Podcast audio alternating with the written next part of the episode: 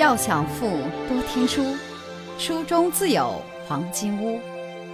欢迎收听由喜马拉雅出品的《财富背后的传奇》，作者刘宝江，播讲阅读。第六十二课，他们都曾经变过。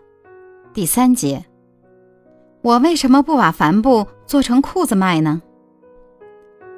李维斯移民美国时，甚至连英语都不会讲。他在美国的起初几年，主要是为他两位哥哥打工，拣货在一些偏僻市镇上贩卖布料和其他家庭用品。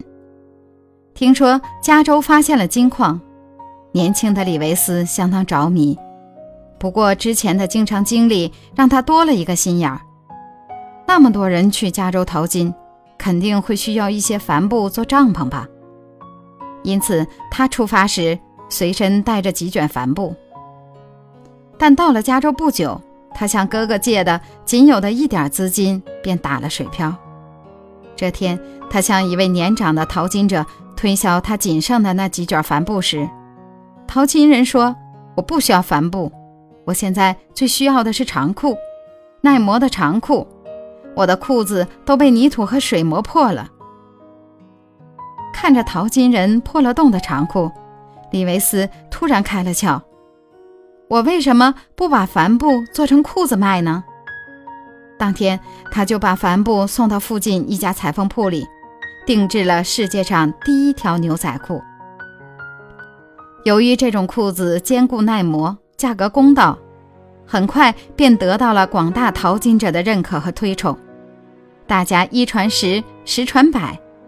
年轻的李维斯不久便在旧金山开启了自己的第一家店铺。后来，李维斯改用斜纹粗布制作牛仔裤，又进行了一系列的款式上的改良，使其更加坚固美观，也使其为更多的人接受。很快，这种牛仔裤便受到了全美市场的青睐，大批订单纷至沓来。李维斯。自然是赚了个盆满钵满。财富箴言：经商不是单行线，千万不能钻牛角尖。经商是为了赚钱，不是为了较劲。如果您喜欢今天的内容，请点击音频右上方的按钮，一键分享到您的朋友圈。想了解更多财富大咖背后的传奇故事，请订阅关注本专辑。感谢您的收听，欢迎您在评论区留言互动，分享您在财富路上的成功故事。